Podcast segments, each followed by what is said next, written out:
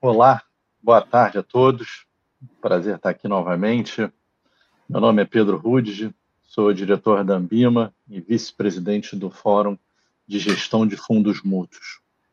A nossa live hoje, né, a gente vai apresentar as principais novidades e esclarecer eventuais dúvidas sobre as novas regras para a gestão de liquidez dos fundos.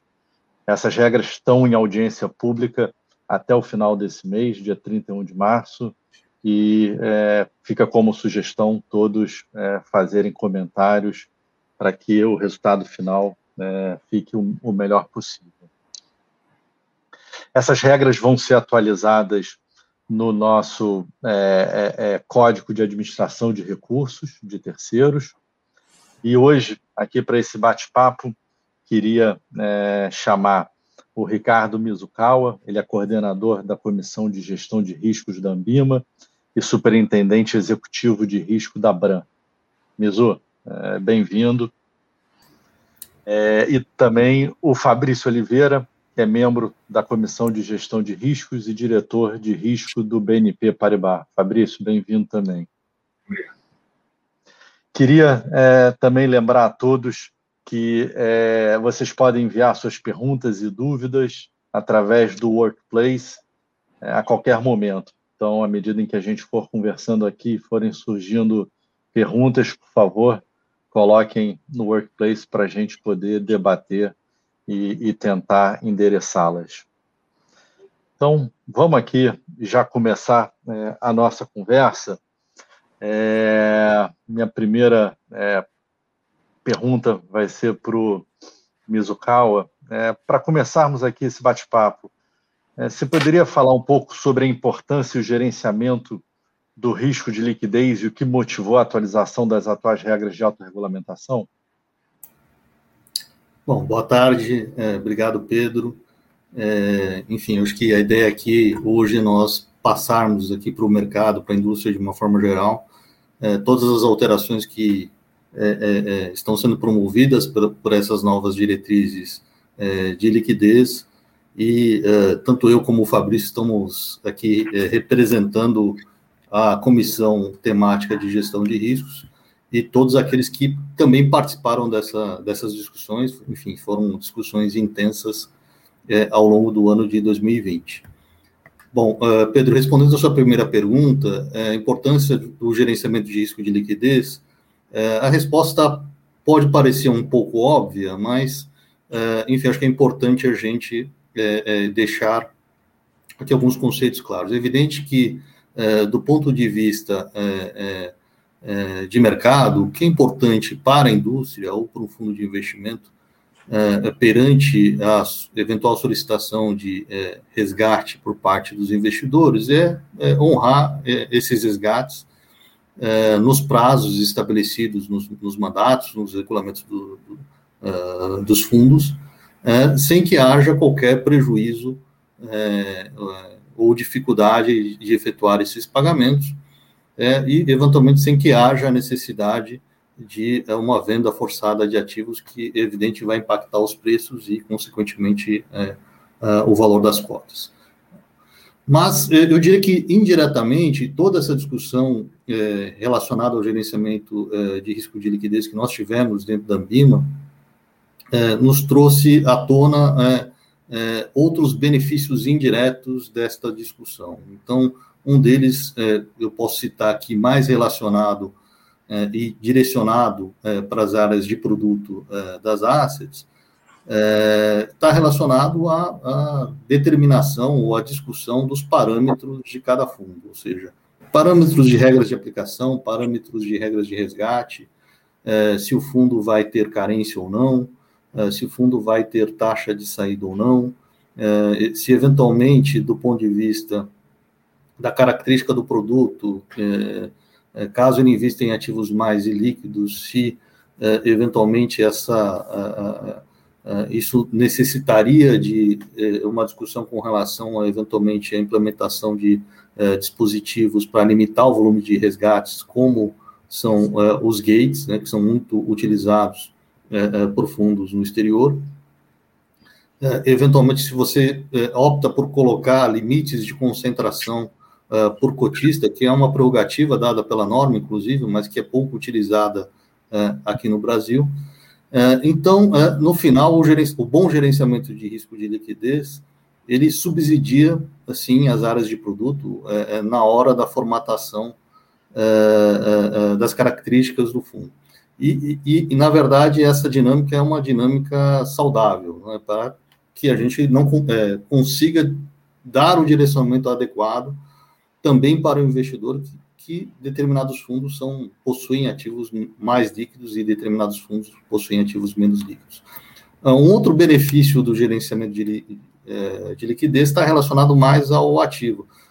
É, tanto se fala né, é, em relação a, por exemplo, um fundo que esgotou o seu capacity, ou seja, esgotou aquela determinada estratégia, é, é, já atingiu o seu volume e a partir daquele volume, questões, por exemplo, relacionadas à liquidez, podem também impactar a gestão e a mobilidade do gestor nos diversos ativos que compõem determinada estratégia. Então, indiretamente, assim, é, o risco de liquidez também pode servir para defini definição técnica é, é de capacity é, é, dos fundos. A partir do momento que o fundo atinge determinado volume, ele eventualmente ele é fechado para novas aplicações.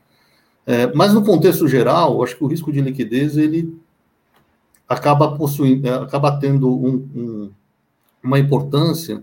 Eu sempre digo que o risco de liquidez ele anda de mãos dadas com a marcação ao mercado, ou seja, qualquer evento de liquidez, por mais localizado que ele seja, é, em um determinado fundo, ele pode provocar um efeito é, é colateral é, do ponto de vista, principalmente de marcação é, daquele determinado ativo que foi vendido em virtude de necessidade de pagamento de resgates, impactar o mercado como um todo. Então, tem um viés aqui, um, sempre uma discussão com relação ao impacto do risco de liquidez do ponto de vista de risco sistêmico.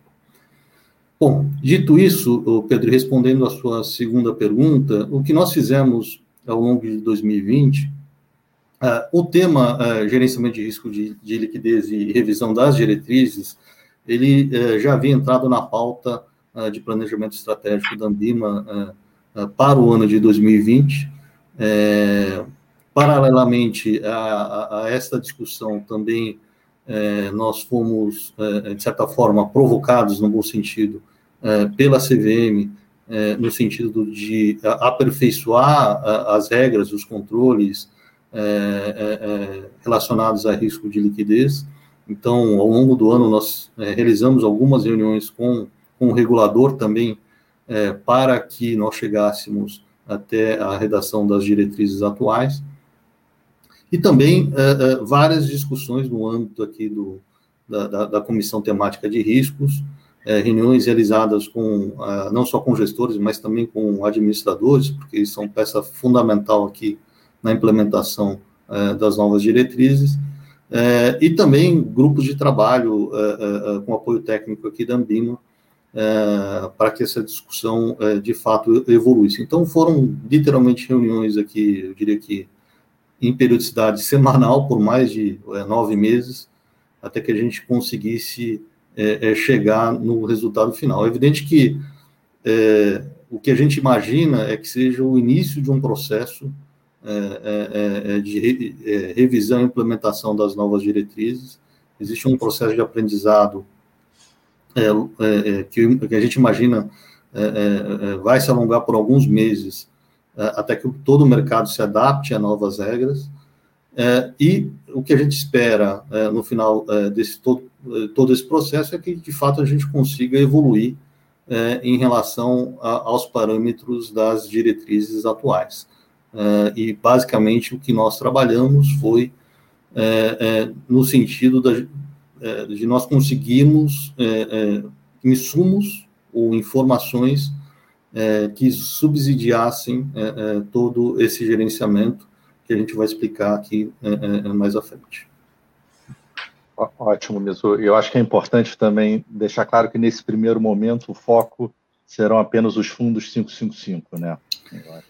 Isso, a ideia é, é, é evidente que é, nós estamos falando aqui de fundos 555 abertos, né, fundo fechado não faz sentido uh, discutir liquidez, evidentemente que existe um, um, gerenciamento de risco de liquidez para fins de pagamento de amortizações, mas o foco é no, nos fundos abertos, a ideia aqui nas diretrizes também é excluir um, um conjunto de fundos que são os fundos exclusivos e os fundos reservados, e também existe uma discussão com relação a aos FDICs abertos. Né? Enfim, quando a gente olha para o mundo de fundos estruturados, é, fundo imobiliário, FIPs, necess, obrigatoriamente são fundos fechados, e no caso de FDICs, você tem grande parte da indústria que é composta por fundos fechados, mas existe uma parcela da indústria que é composta por FDICs abertos. Então, nós já estamos em discussões internas aqui, é, dentro da, junto com a Comissão Temática de Direitos Creditórios, para que esse assunto seja endereçado ao longo de 2021. Perfeito, perfeito. Fabrício, agora para você aqui. É, podemos dizer que a revisão das regras teve três pilares como base: né? maior clareza das regras, um aprimoramento nas métricas para o passivo e também um aprimoramento nas métricas para o ativo. Pensando em uma maior clareza das regras, como ficam as responsabilidades dos prestadores de serviços envolvidos? Né? Dever de elaboração da política, verificação do cumprimento das regras, compartilhamento de informações. Você podia dar um pouquinho mais de detalhes para a gente?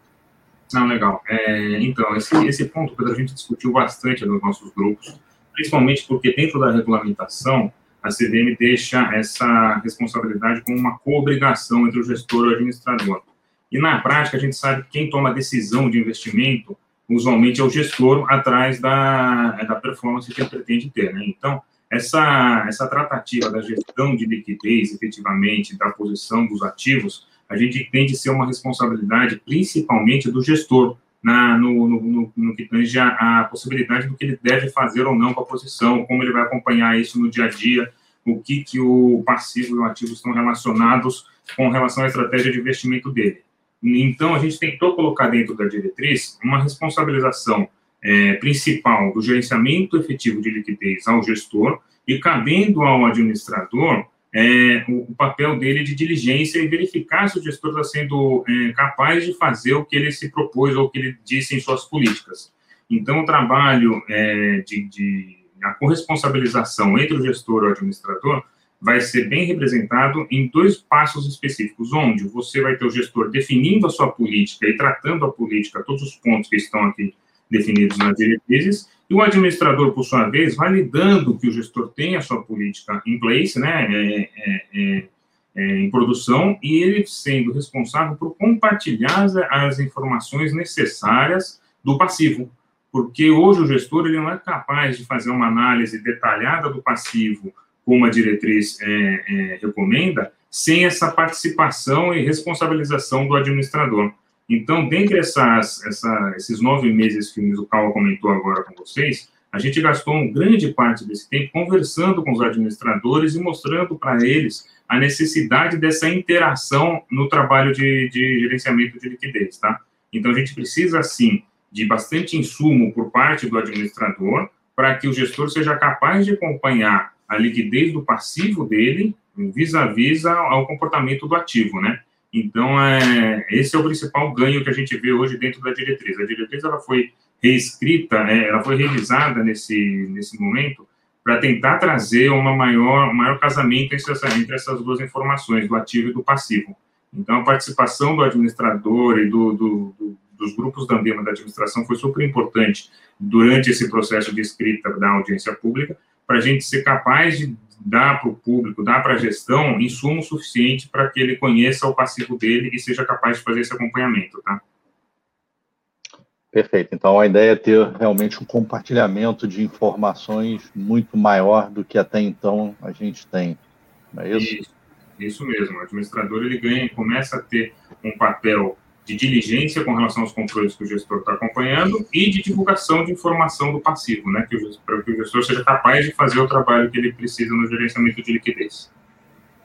Bacana, legal. Chegou uma pergunta aqui do, do público, deixa é, eu fazer aqui para vocês, qualquer um dos dois pode responder. O, o, recente evento de short squeeze tem alguma influência na implantação dessas novas regras? Mizu, se quiser, eu, eu começo e o Mizu complementa, se for o caso. Uhum. Pode ser. É, eu acho que o, o evento do Short Squeeze ele veio a posteriori, né, como o Mizu falou, a gente, tá com, a gente começou com esse trabalho é, definido no final de 2019, é, por uma casualidade, não, não, vou dizer nem sorte nem azar, a gente pegou um evento pandêmico no meio da, do estudo, o que enriqueceu muito o nosso trabalho, né? Quando a gente fala de risco de liquidez, a pandemia trouxe para a gente um monte de insumo importante na parte do ativo, na parte do passivo e controles que, que as assets, hoje a gente tem uma indústria com mais de 700 assets que tiveram uma certa preocupação com relação ao acompanhamento da liquidez. Não necessariamente este evento ou algum evento de short squeeze recente foi capaz de influenciar o que a gente está tentando implantar agora, tá? Porque essa implantação ela vem já é, dos nossos planejamentos para 2020 e em 2019. Evidentemente que no, esse caso específico gera uma preocupação com relação ao tipo de trabalho que é feito, mas eu acho que não está relacionado à liquidez, e sim a um outro tipo de risco a, da estratégia do fundo. Não sei mesmo. É, não, eu diria que, é, é, como o Fabrício comentou, é, é, evidente que aqueles meses lá de, de março até julho, agosto, é, em que nós tivemos não só um estresse é, e um novo padrão de, de volatilidade é, muito acima do que é, é o histórico é, nos dizia que seriam adequados, no final, o que nós tivemos para muitos ativos foi o famoso evento de cauda. Né? É, mas também nós tivemos um insumo muito importante que vai, ser poder, vai poder ser utilizado pelo mercado, que foi uma movimentação de passivo, né, é, de resgates, migração de fundos de renda fixa para fundos multimercado e fundos de ações, é, que nos fizeram, é, ou que fez com que a, a, gente, de certa forma, endereçasse principalmente as informações de movimentação da forma como nós endereçamos. Então, aqui a ideia, a gente vai comentar um pouco mais à frente, é, é, o que a gente pode dizer, sim, eu acho que é, não necessariamente o short squeeze, mas a, a, toda a movimentação que a gente está vivenciando é, e, e, e é, o rebalanceamento de portfólios e de alocações por parte dos investidores fez com que é, a discussão ela fosse muito mais rica no âmbito é, da comissão de risco e de certa forma a gente tentou capturar isso com base nas informações que a gente vai divulgar para o mercado. Bacana. É, quando, quando eu recebi essa pergunta, até me, me remeteu muito mais a, a, a GameStop, né, o short squeeze que aconteceu lá fora, do que propriamente alguma coisa aqui dentro. Mas é, a resposta é: a gente já vinha trabalhando nisso, né, a gente já sentia necessidade de uma evolução, de agregar novas informações e ter mais clareza ao processo e tanto a pandemia como é, esse caso específico lá fora só vem reforçar a importância da gente ter é, controles bem implementados, da gente ter uma clareza é, dessa, dessas informações. É, e aqui, se eu puder complementar, uh, o Pedro, eu sempre digo que o gerenciamento de risco de liquidez ele tem um grau de complexidade e sofisticação maior do que o gerenciamento de risco de mercado. E quanto mais a gente discute, mais a gente percebe que isso é uma verdade. E o fator principal, o que torna, é, de fato, o gerenciamento de risco de liquidez é, mais complexo, é porque, é, no final, a gente sempre está falando de uma variável que é o passivo, basicamente o, o, comportamento do investidor, que é uma variável difícil de prever. Né? Então, é, é, na prática, quando você olha para um movimento de short squeeze é, é feito por vários investidores, é, o, o, melhor que você pode fazer é ter é, um monitoramento que consiga capturar esses movimentos, não necessariamente só do lado da, da ponta do ativo, da negociação do ativo, mas também da quantidade de investidores ou do tipo de investidor que está realizando esse tipo de movimentação. Perfeito. Chegou aqui, é, pelo menos mais duas perguntas. Né? Qual a periodicidade que o administrador terá que fazer a diligência no gestor? Fabrício, se quiser responder essa, eu acho que é um, é um ponto bastante sensível e que é, volta e meia gera é, algumas dúvidas, ou bastante dúvida, do papel do administrador. Né? eu acho esse ponto importante, porque dentro da diretriz a gente não definiu uma periodicidade específica para essa validação. No entanto, o gestor ele tem a responsabilidade ou a necessidade de revisar a sua política anualmente. Então, pensando na diligência do administrador, pelo menos anualmente ele tem que fazer uma, uma revisão desse modelo, né? É, eu acho que fica aí a caráter, a, a critério do administrador é, conseguir relacionar ou colocar em algum tipo de matriz de risco qual é o risco que o seu gestor está trazendo. Então, se ela tem lá é, uma meia dúzia de gestores de renda variável, com tamanho específico, então, eu acho que isso vai ser muito a critério de cada administrador poder validar qual é a matriz de risco que ele identifica dentro dos seus gestores para fazer esse mapeamento. Mas a diligência, de novo, ela é essa obrigatoriedade, eu não diria que é uma obrigatoriedade da, da diligência, é uma obrigatoriedade da segurança que você tem no, no processo do, do, gestor.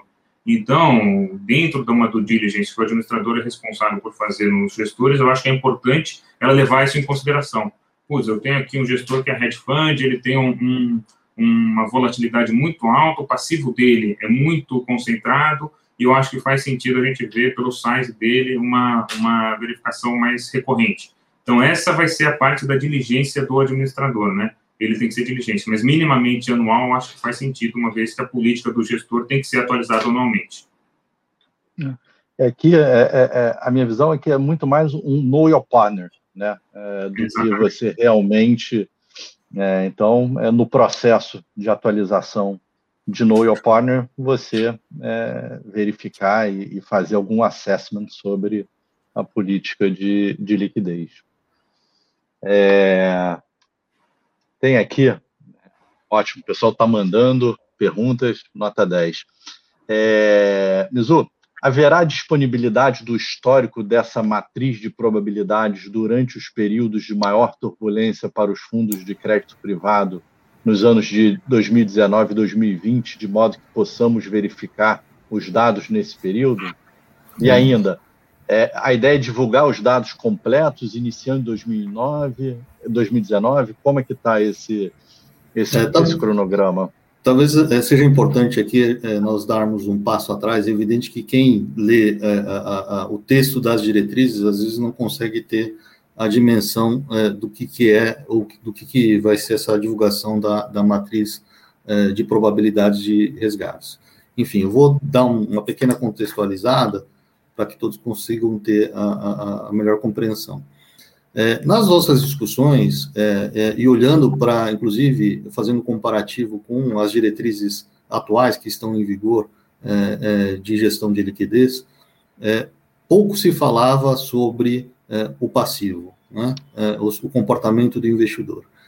E, ao longo das reuniões, nós percebemos que, na ausência de informação sobre as movimentações, basicamente o que o mercado possui são aplicações e resgates que ocorreram uh, no passado.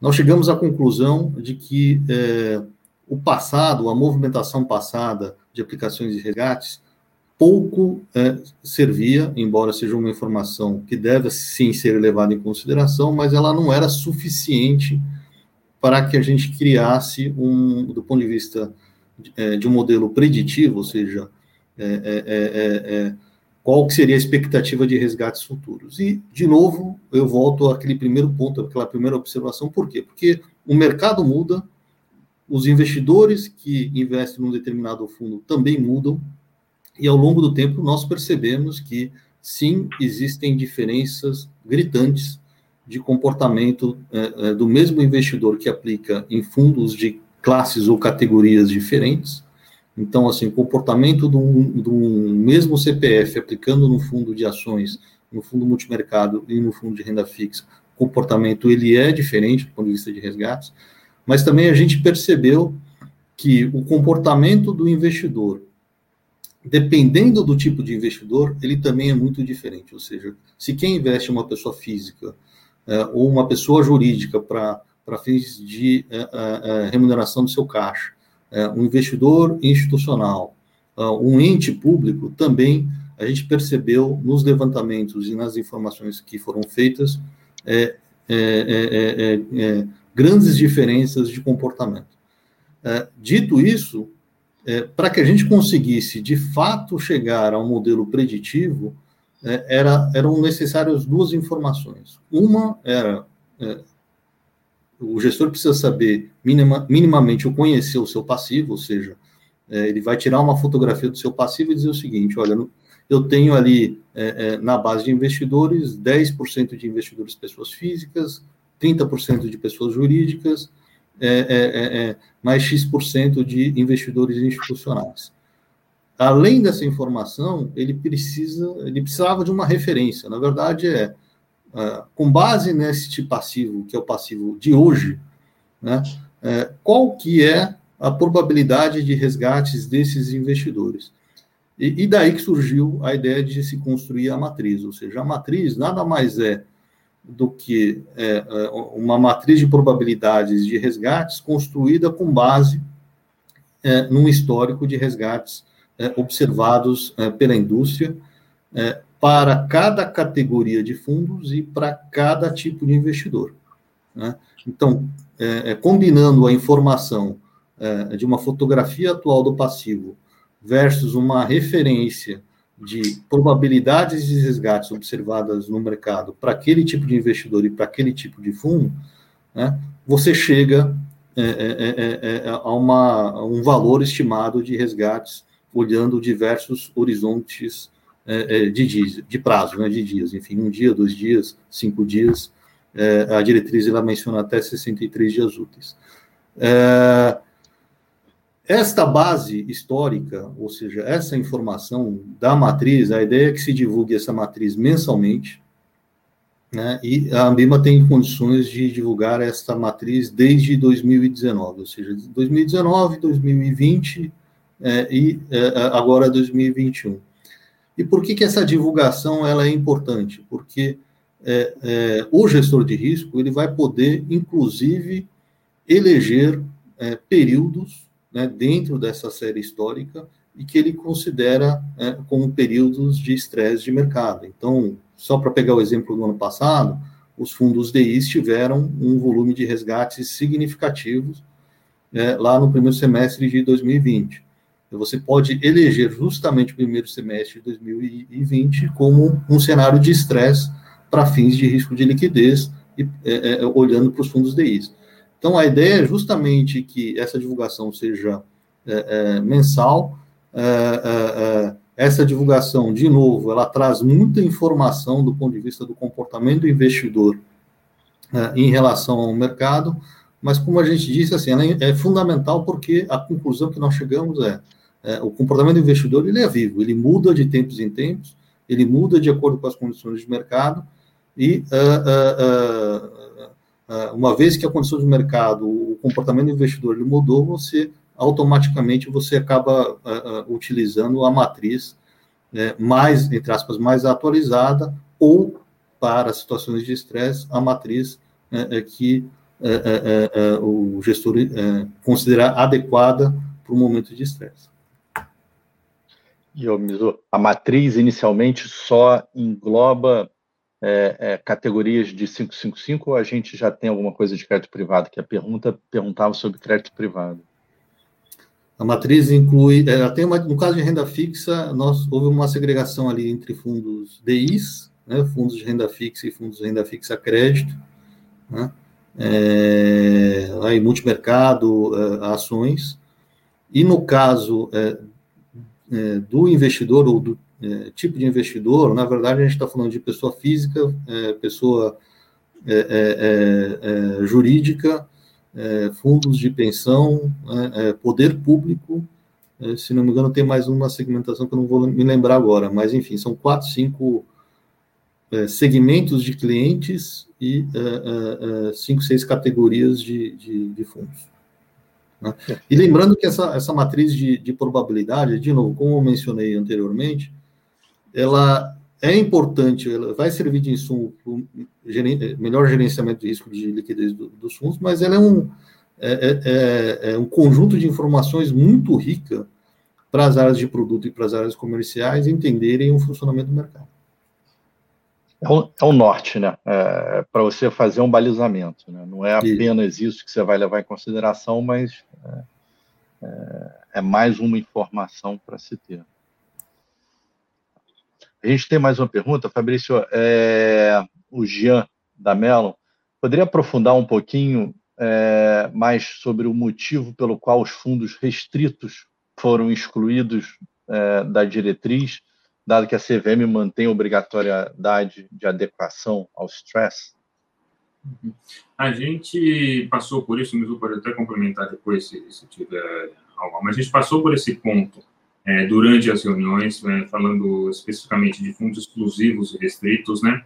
porque como a ideia da diretriz agora é a gente conseguir abarcar uma maior é, utilização da informação do passivo, ou seja, o comportamento do passivo, é, como que se comporta por, por, uma clusterização, né, o cliente varejo, o cliente institucional. Então, todo esse tipo de, de insumo, ele é muito útil, muito, muito rico, para quando você for comparar é, fundos que têm uma aplicabilidade maior do que o fundo exclusivo restrito algumas discussões que a gente teve durante o, o processo para ver se excluía só restrito ou só o, o, exclusivo, mas no âmbito da, da supervisão a gente conseguiu endereçar bem o ponto é, é, onde a gente consegue relacionar o ativo e o passivo desses dois fundos. Num caso de fundo exclusivo e restrito, como um comportamento muito específico e cada tipo de cliente, cada tipo de, de, de família ou grupo de investidores de um fundo restrito age de uma maneira exclusiva, cabe aí o gestor ou a pessoa que tem a informação do passivo conseguir montar um acompanhamento de liquidez que faça sentido para o seu passivo, tá? Então, a ideia é essa, que a gente consiga fazer essa segregação e não deixar ele com restrições mínimas requeridas pela, pela diretriz. Porque um monte de, de requisição mínima requerida pela diretriz não seria aplicável para um fundo exclusivo ou restrito.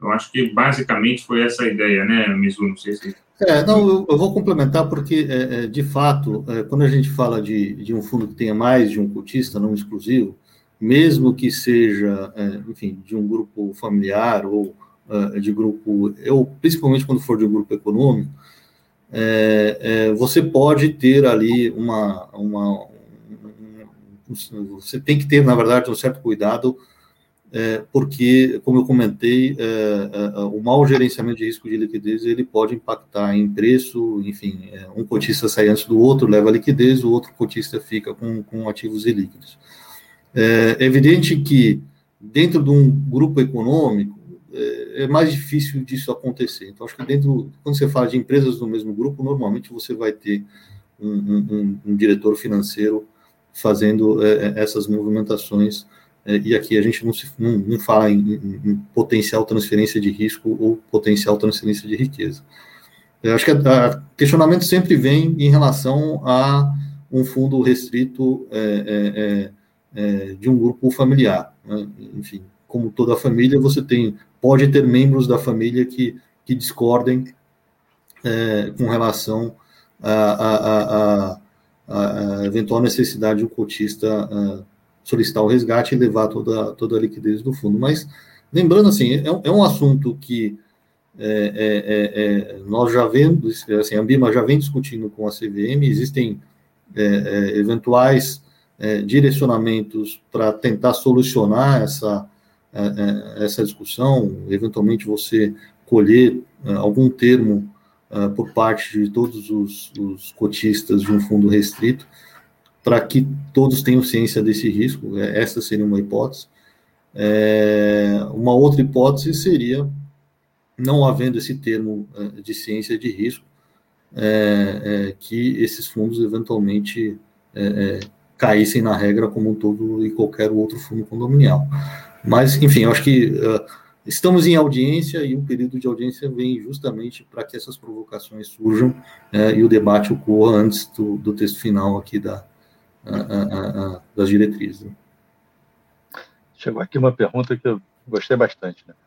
Na prática, o que, que muda para gestoras de investimento, de uma forma bastante objetiva?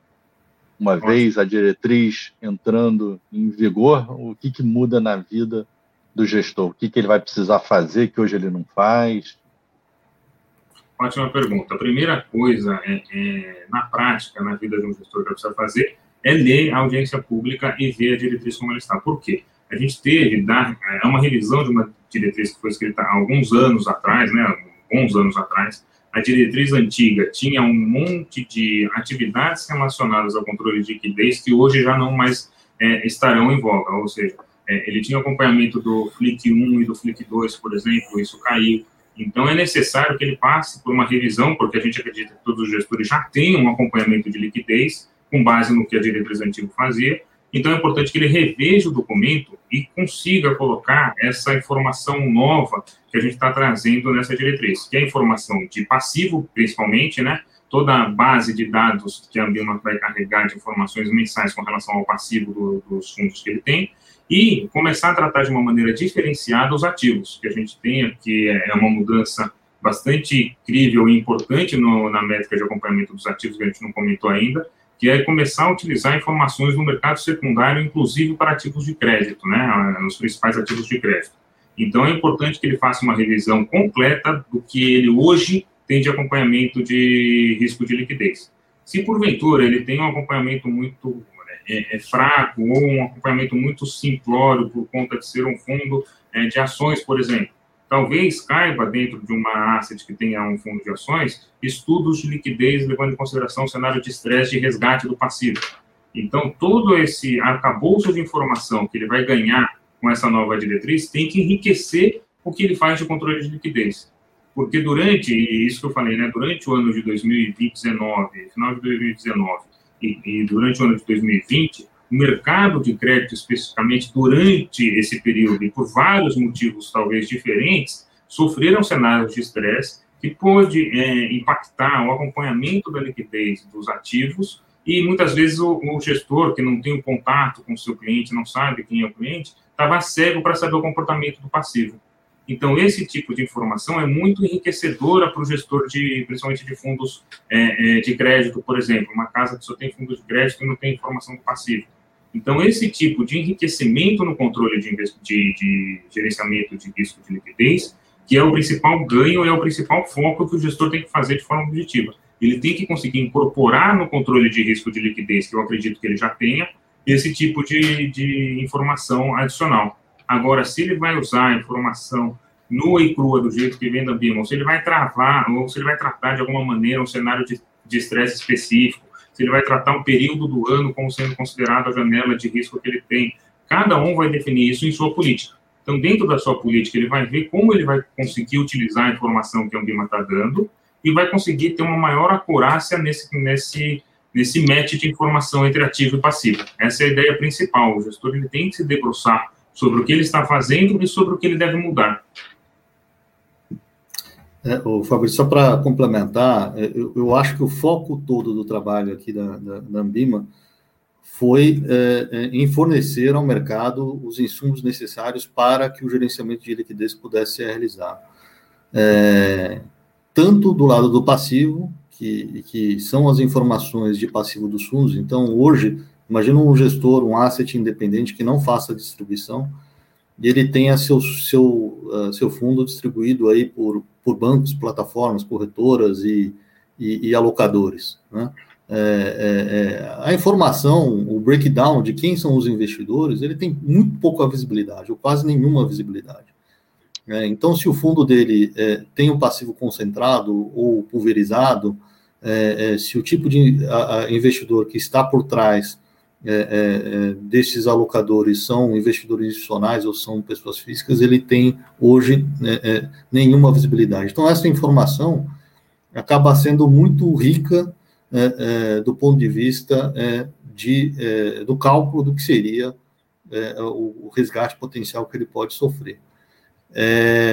e do ponto de vista do ativo, aqui talvez seja algo também é é, é, é, é, que vai trazer muito benefício para o mercado, assim, a comissão de risco, junto com o CVM, junto com o B3, nós estamos conversando para que seja também disponibilizado ao mercado o máximo de informação disponível em relação à negociação de mercado secundário. É evidente que é, é, para renda variável essa informação e derivativos de uma forma geral essa informação já é pública, é, mas aqui a ideia é avançar é, é, sobre ativos, é, tanto de crédito privado, aqui estou falando de, de ativos de emissão financeira, é, debêntures, enfim, é, crise, CRAS e outros ativos que os fundos eventualmente vão adquirir, né, é, para que é, é, essas informações e, e, sejam subsidiadas com, com,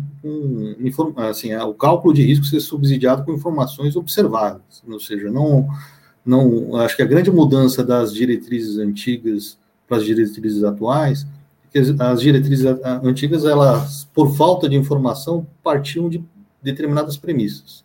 Né? É, então, vou dar dois exemplos aqui, um, um relacionado ao passivo, outro relacionado ao ativo. É, relacionado ao passivo, é, o maior volume de resgate que um determinado fundo teve em relação ao seu patrimônio foi de 10%. Né? Este foi o maior volume de resgates histórico. Então, quando você olha a configuração é, é, do passivo do fundo, você observa que tem um alocador que representa 50% do fundo. Né?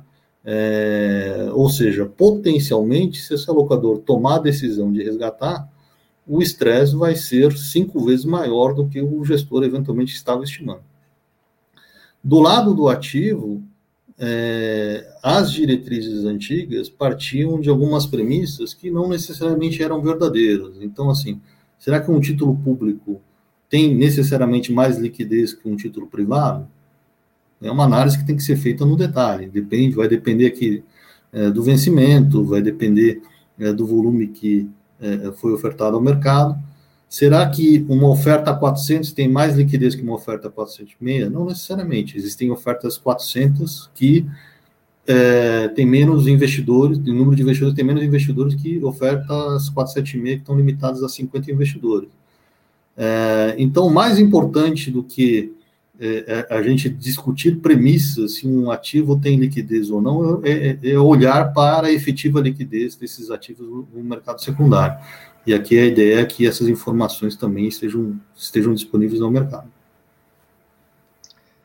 Eu acho que um ponto a destacar, né, mas é que é, as políticas vão precisar levar em conta é, as estratégias e características dos fundos de cada gestor. Né? A ideia aqui, é, como foi falado, é que é, o insumo esteja disponível, que o, o, o, gestor de risco consiga avaliar o que, que na prática aconteceu com a indústria, e aí ele pode utilizar agravantes ou atenuantes na sua política para é é, é, é, chegar no seu cálculo de liquidez. Né? Então, eu, a, a, minha visão é que é muito mais um aperfeiçoamento, né? uma melhora no processo, com mais é, matéria-prima do que até então a gente tinha. Chegaram aqui mais algumas perguntas. Poderiam citar mecanismos para o gestor se proteger em termos de liquidez pensando nas recentes quedas abruptas em valor de mercado das companhias abertas. Não sei se vocês. É, a gente tem, a gente tem um, um, uma, uma mistura de conceitos, é isso que a gente começou falando no começo. Né? Quando você vai falar de risco de mercado hoje, você tem algumas décadas onde as assets no mundo discutem como você deve calcular o risco de mercado, estresse, cenário.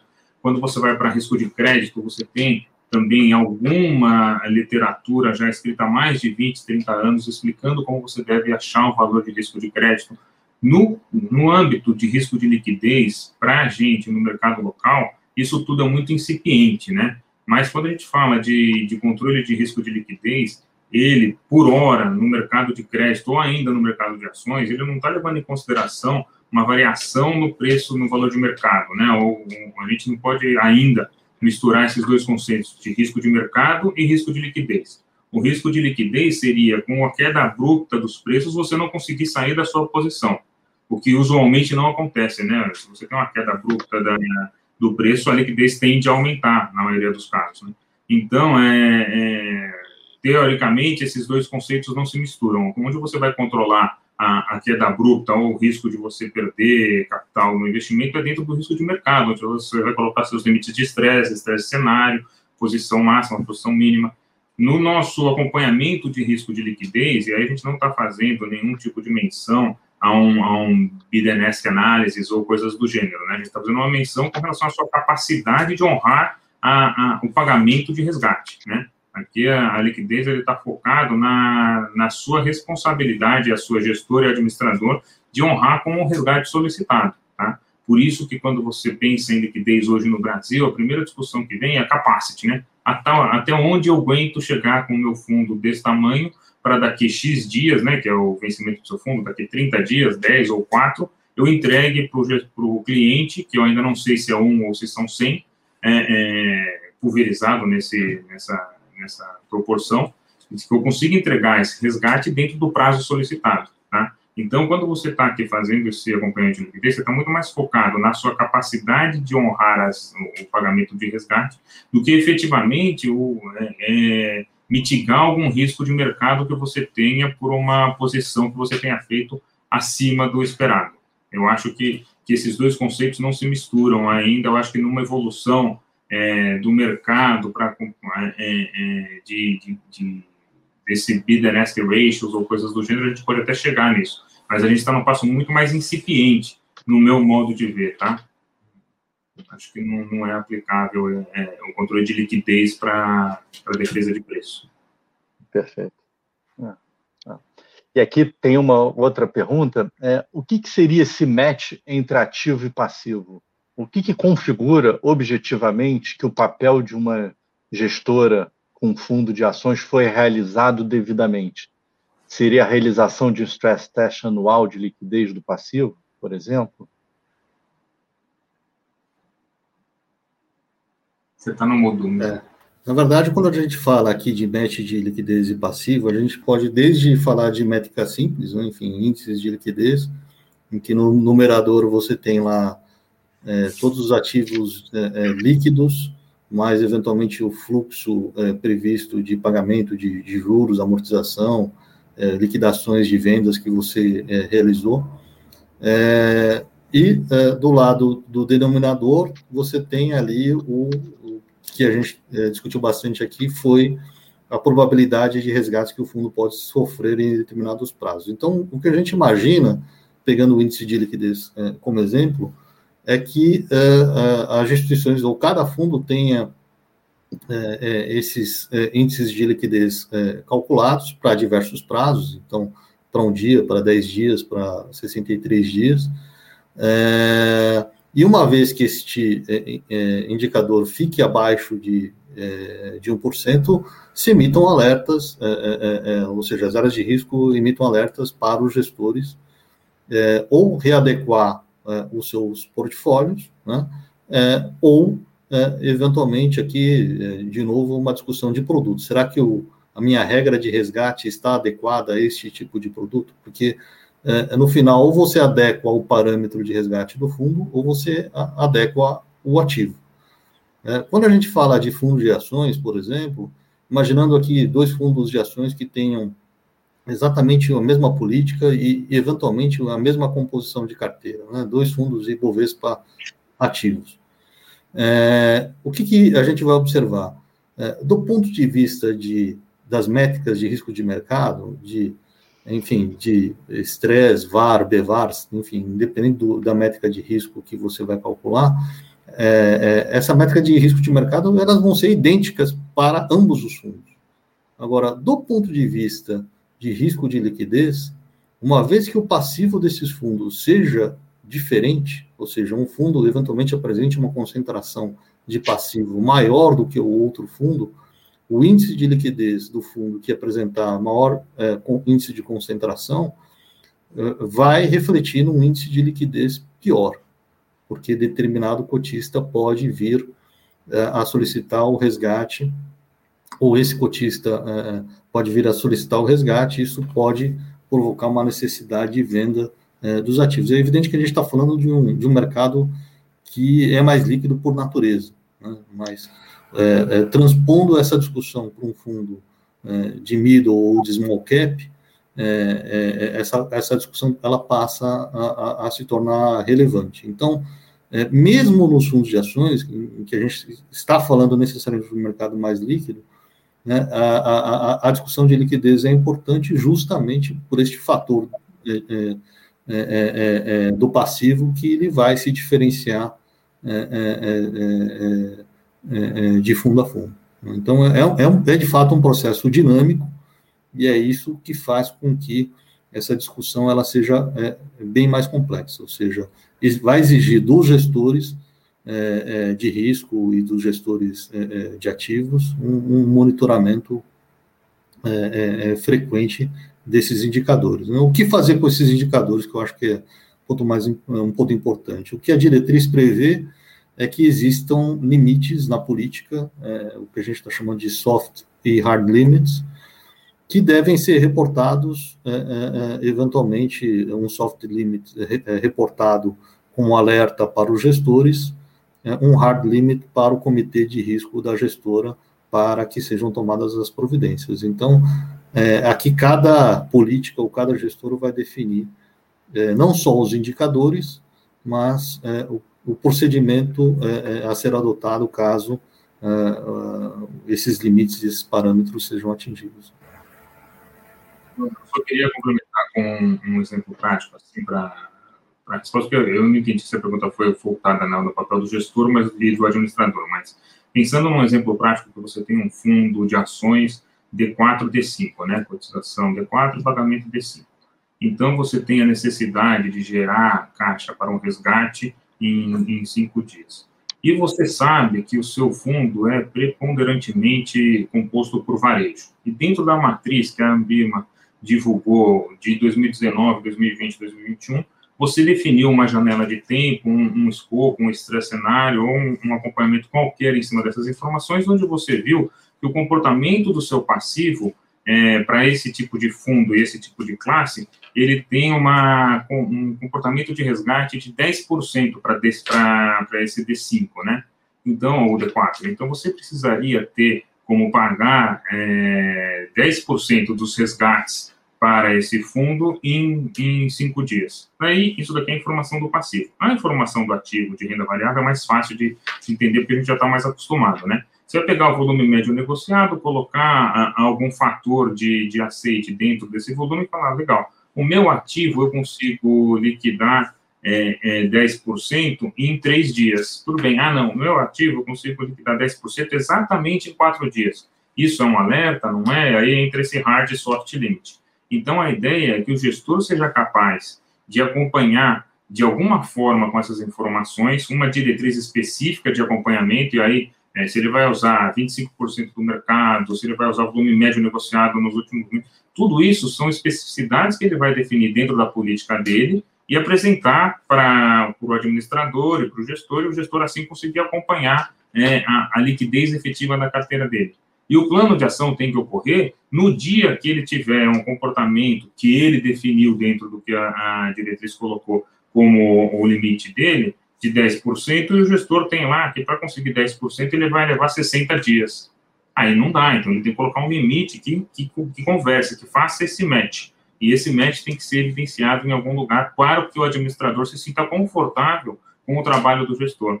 Tá? Então, tangibilizando um pouco a informação, a informação do ativo e do passivo, quando a gente fala match, é que você tem que ter um comportamento de resgate que caiba dentro da liquidez do seu ativo, né? Então, essa é a ideia do match, só. Perfeito. Tem, é, aqui, na nova matriz, na nova diretriz, teremos alguma alteração em como os FDICs fechados são considerados na liquidez?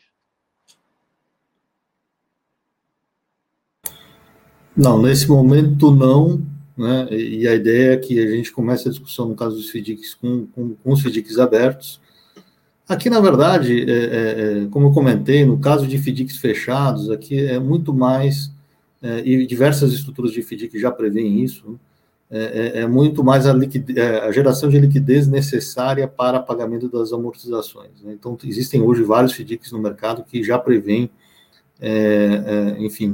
é, é uma necessidade de, de, liquidez dias antes do pagamento de amortização. mas acho que o foco aqui principal é no, no, nos FDICs abertos. É, tem aqui uma, um comentário. Acho importante qualificar melhor a definição de fundos restritos e considerar, por exemplo, fundos destinados à alocação de um único gestor alocador, fundos de mandato. É, até antes de passar a bola para vocês, é, sugiro todos que façam comentários na nossa audiência pública, justamente para eventualmente tratar algum caso mais específico. Mas passando a bola aí, Fabrício e, e Mizu. Acho que eu vou, vou deixar o Mizu responder, que ele gosta mais dessa pergunta. Não, não, eu, eu, eu assim, acho que esse assunto surgiu bastante na comissão, eh, nas discussões. Eh, de fato, o, o, o alocador ele tem um, um poder de é, efetuar resgates e comprometer ali o, o, patrimônio dos fundos investidos, principalmente quando a concentração desse alocador ela, ela é significativa. É, é, e de, é uma preocupação, assim, não, não, não temos é, aqui uma, é, é, uma definição no sentido de incluir essa discussão de forma mais explícita nas diretrizes, o que a gente mencionou é o seguinte, olha, leve isto em consideração. Né? É isso que está na, na, escrito na, nas diretrizes. Ou seja, quando você for fazer a sua, a sua estimativa de probabilidade de resgates, leve em consideração caso você tenha é, é, alocadores tomando a decisão é, de aplicação em resgate é, nos seus fundos. Eu vou aproveitar essa pergunta só para falar um pouco é, é, quando um fundo aplica em fundo, ou seja, que, esse, que isso é uma, uma discussão interessante. Quando você olha o, o, passivo do fundo, invariavelmente você vai enxergar um outro fundo investido. Né? É, e aqui pode ser de alocador ou pode não ser é é, é, é, é, de alocador, eventualmente pode ser um fundo exclusivo. A ideia aqui é que essa informação de passivo esteja disponível para o mercado inteiro, ou seja, mesmo que o fundo alocador, o fundo investidor, o FIC que você enxerga no passivo seja de outro administrador, você minimamente consiga enxergar qual é o passivo é, é, é, é, é deste fundo investidor. Né? Não na granularidade é, de identificação do, do, tipo de. quem é de fato investidor, ou seja, você não vai enxergar CN, CPF, CNPJ. De novo, você vai enxergar assim como nós temos algumas informações hoje no perfil mensal da CVM, é, que tipo de investidor é, é, que está aplicando, quantos investidores são, né, se é pessoa física, jurídica, é, poder público, enfim, é, e o volume é, que ele representa daquele fundo. Então, na prática, isso vai permitir em que a gente, os gestores consigam também fazer o que a gente chama de explosão do passivo. Né? É, quando a gente fala de explosão, a gente está muito acostumado a fazer é, explosão do ativo, ou seja, se um fundo investe em outro fundo, eu pego os ativos do fundo investidos na proporção que eu invisto e eu consolido essas posições nessas proporções é, é, é no meu fundo para ter uma visão geral é, de alocação considerando os ativos do fundo investido. Aqui a gente está falando de algo também novo, que é a possibilidade dos gestores fazerem olhando para o passivo, a explosão do passivo. Ou seja, se eu só tenho fundos investindo, eu vou ter a informação de quais tipos de investidores e quanto que esses investidores aplicam em cada FIC, de tal forma a consolidar essa informação é, no fundo investido. Eu acho, é, é, eu comentei esse ponto que você gosta, porque eu sei que o, o assunto de fundo, que aplica em fundo, é um, é um muito grande, principalmente para as áreas de funda funds ou empresas que que tem esse tipo de comportamento, mas é importante mencionar que dentro da diretriz, a gente colocou um capítulo lá, estava até buscando o número do capítulo, é, que é o capítulo de atenuantes e agravantes. É, quando a gente começou essa discussão de no, há nove meses atrás, aí a gente ficou com medo dessa diretriz ficar com 65 páginas, um negócio monstruoso, de tanto assunto que foi trazido pelo grupo. Né? A gente montou um grupo aí de risco, acho que envolvendo mais, sem medo de errar, 20 aspas, discutindo e trazendo informação rica para esse trabalho, e a gente conseguiu colocar algumas variáveis dentro de um atenuante agravante que faça com que cada gestor que tenha um caso específico, é, como um, um, fundo de compra cota de fundo, é, que seja, que vale a mencionar, FDIC fechado, ele tem que colocar isso dentro da política dele de uma forma é, crível e transparente, para que na supervisão ele consiga demonstrar que ele está acompanhando isso. De outra maneira, eu queria colocar dentro da diretriz, pelo menos nessa audiência pública inicial, um detalhamento muito grande com relação a cada possibilidade dos ativos, porque daqui duas, três semanas vai surgir um outro ativo, vai surgir uma outra necessidade. Então, é importante que na sua política você adapte as suas necessidades e coloque dentro dela o seu entendimento com relação ao controle de risco. Então, se você hoje trata é, o FDIC fechado de uma maneira específica, porque você conhece o ativo que você investe e ainda assim você tinha algum cheiro com relação ao passivo, agora você vai ter a informação do passivo, o ativo que era líquido antes da diretriz, ele vai continuar ilíquido, né? A diretriz não trouxe liquidez para o ativo. Então, o ativo que você trata como ilíquido, ele vai ter que ser tratado endereçado dentro da sua política, para que a supervisão, a CVM e o administrador se sintam confortáveis com o acompanhamento que você está fazendo. Agora, o que a gente está tentando trazer são as informações de passivo para melhorar a acurácia da liquidez e as informações de ativo. É importante mencionar que a gente teve durante esse período várias conversas com a B3, é, buscando achar um denominador comum com relação às informações que, que, que, precisam ser públicas com relação ao volume negociado, principalmente dos ativos de crédito, né? Então, a ideia é que daqui para frente, a B3, que tem sido muito propositiva nas, nossas conversas, comece a divulgar a informação de, de ativos de uma maneira mais assertiva também, para que a gente consiga cada vez mais enriquecer a base de informação de ativo e conseguir chegar nesse, nesse, nesse match necessário aí. Mas eu acho que, que o, ponto de atenuante e agravante é um ponto importante para cada especificidade da, do acompanhamento de liquidez, tá? Tem aqui mais uma pergunta e a gente já está se caminhando para o final, dado adiantado da hora. É, boa tarde. Apesar de haver um tratamento visando analisar o mercado secundário, o mercado secundário de renda fixa pode ser mais peculiar. Como a diretriz aborda o caso de ativos que, apesar de não haver negociações, ele não é ilíquido? Como analisar essa visão mais subjetiva do gestor? Se fosse fácil, é, é, pergunta, ótima pergunta, enfim, mas de difícil resposta. Aqui, é, é, no final, a gente sabe que tem plena ciência de que o mercado de renda fixa, principalmente o mercado de renda fixa é, crédito, ele tem é, em, em, sua grande parte das emissões baixa de liquidez. E aqui, de novo, também existe uma certa é, é, liberdade para que o gestor determine a, na, em sua metodologia como ele vai estimar essa liquidez, ou se eventualmente, ele, no limite, ele pode determinar que essa liquidez é, de fato seja zero, ou seja, não observei nenhuma negociação no mercado secundário de um determinado ativo que foi objeto de oferta 476 e que só tem meia dúzia de investidores, talvez seja o caso, de fato, dele colocar liquidez zero, porque é, ele não vai conseguir é, vender é, é, é esse ativo, seja muitas vezes por uma questão de ausência de informação é, ou de contrapartes, né, para conseguir negociar esse ativo, mas em havendo situações em que é, é, você tem, por exemplo, um, um, emissor de rating, eventualmente AAA, né, é, que você eventualmente não consiga enxergar ou observar é, informações de negociação no mercado secundário, mas é, você consegue enxergar outras debêntures com as mesmas características, mesmos vencimentos, né, é, você pode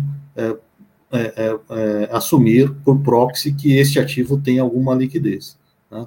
É, então, se um ativo comparável tem um determinado nível de liquidez é, ou de negociação, é, e outro ativo com o mesmo rating, mesmo vencimento, é, do mesmo setor, é, é, do ponto de vista de observações de negociação no mercado secundário, a gente observa que a liquidez é zero, assim, faz sentido estimar que existe uma liquidez potencial, que não é zero, né, deste, outro, de, de, deste outro ativo, ou seja, mas aqui, de novo, é, é, este percentual é difícil a gente pré-determinar é, é, numa diretriz e aqui a gente tem que seguir é, pela, por uma premissa de razoabilidade, ou seja, não faz sentido talvez ele colocar que esse ativo tenha o mesmo nível de liquidez que outro ativo comparável, não faz sentido que seja zero, é algo no meio do caminho.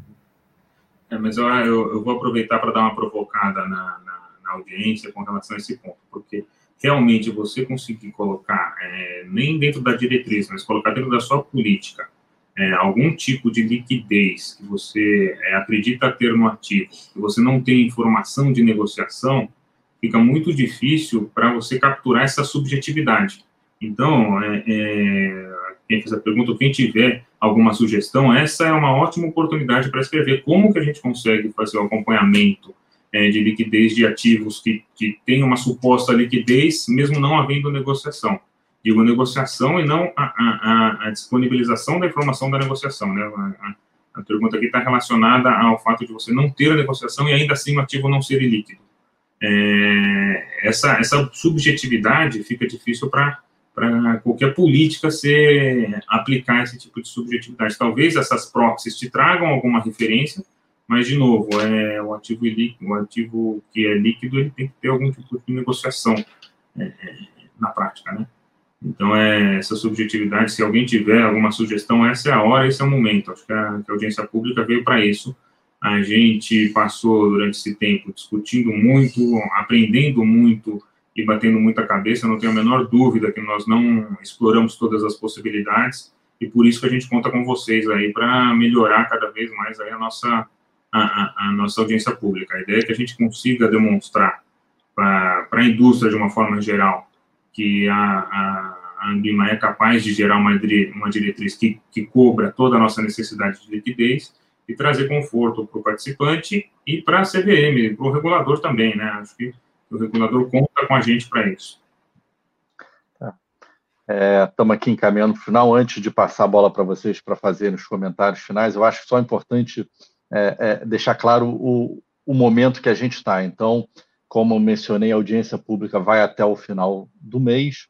Uma vez recebido esses inputs, é, vai ter uma avaliação dos comentários para fazer eventuais ajustes necessários e também a gente vai avaliar o prazo de entrada em vigor dessas regras, que ainda não é uma coisa definida. Né? Então, de novo, incentivo a todos mandarem sugestões para a gente chegar num documento é, da melhor qualidade possível. Então, passar aí é, a bola, Fabrício e, e Mizu, para fazer as considerações finais, por favor. Acho que é isso. Queria agradecer a, a, possibilidade de falar um pouco sobre esse trabalho. Foi um trabalho árduo. Queria agradecer todos os participantes também da comissão que, que foram bastante ativos durante todo esse tempo.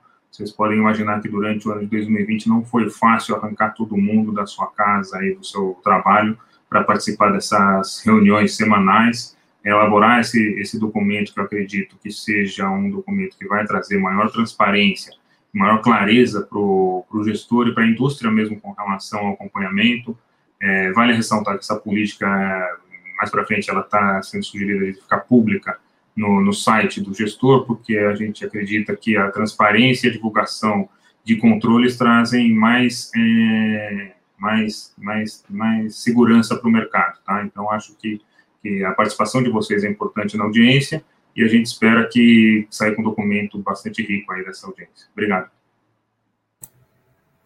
Bom, do meu lado também gostaria de agradecer aqui a todos os membros da, da comissão de risco ou dos grupos de trabalho que foram formados ao longo uh, do ano passado, área técnica da Ambima, enfim, acho que sem, uh, só para vocês terem uma ideia, assim, eh, reunidos nessas reuniões, enfim, mais de 20, 30 representantes aqui das áreas de risco uh, dos gestores, enfim, sem a contribuição individual de cada um, certamente nós não teríamos chegado aonde a gente chegou, partindo praticamente de uma folha em branco, ou seja, como o Fabrício, comentou, é, a literatura é, é, é, é sobre este tema, ela é, é muito escassa, né? ela é, gerenciamento de risco de liquidez, muito se fala com relação a banco, mas com relação a asset, acho que a experiência do mercado e a literatura é, é muito pequena, então, é, o fato de nós termos chegado já é, nesta etapa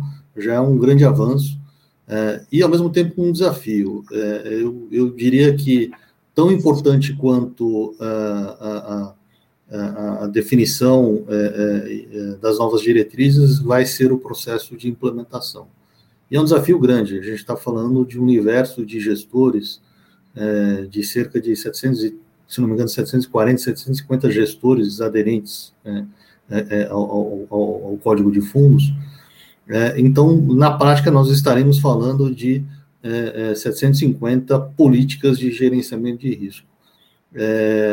o objetivo aqui é evidente que cada gestor terá sim uma certa flexibilidade, mas como o Fabrício comentou, a ideia de divulgação tem por objetivo acelerar é, é, a comparabilidade e as boas práticas, ou seja, aqui, é, ao contrário é, dos manuais de marcação ao mercado, é, é, assim, que o universo de administradores ele é, muito menor, né, e mesmo assim houve um processo de amadurecimento do tema ao longo dos anos, a gente espera que este processo de amadurecimento ocorra é, e o objetivo aqui, é, é, é nosso aqui da Ambima, é, é também estimular é, que essas boas práticas sejam replicadas no mercado o, o, quanto antes, porque nós temos convicção de que se o mercado e todos esses 750 gestores estiverem monitorando adequadamente o risco de liquidez, a, a possibilidade, a probabilidade de nós termos um evento é, é, é, mais crítico ou sistêmico na indústria, ela vai se reduzir bastante. Bom, obrigado a todos. Perfeito, Eu acho que também aqui é, é, é, é, destacando que a nossa ideia é no futuro, quando a gente tiver aí definido prazos e etc., a gente voltar a fazer é, mais encontro desses para a gente avançar nessa disseminação é, dessas práticas. Só voltando é, a falar que as sugestões podem ser enviadas até o final desse mês, audiência.publica.ambima.com.br ou diretamente pelo Workplace. As perguntas que não foram respondidas vão ser é, através do Workplace e queria agradecer mais uma vez a presença de todos e falar que é, esse nosso bate-papo vai ficar disponível no Workplace e é, daqui a alguns dias no YouTube. Tá? Então, uma boa tarde a todos, fiquem bem, com saúde e até a próxima.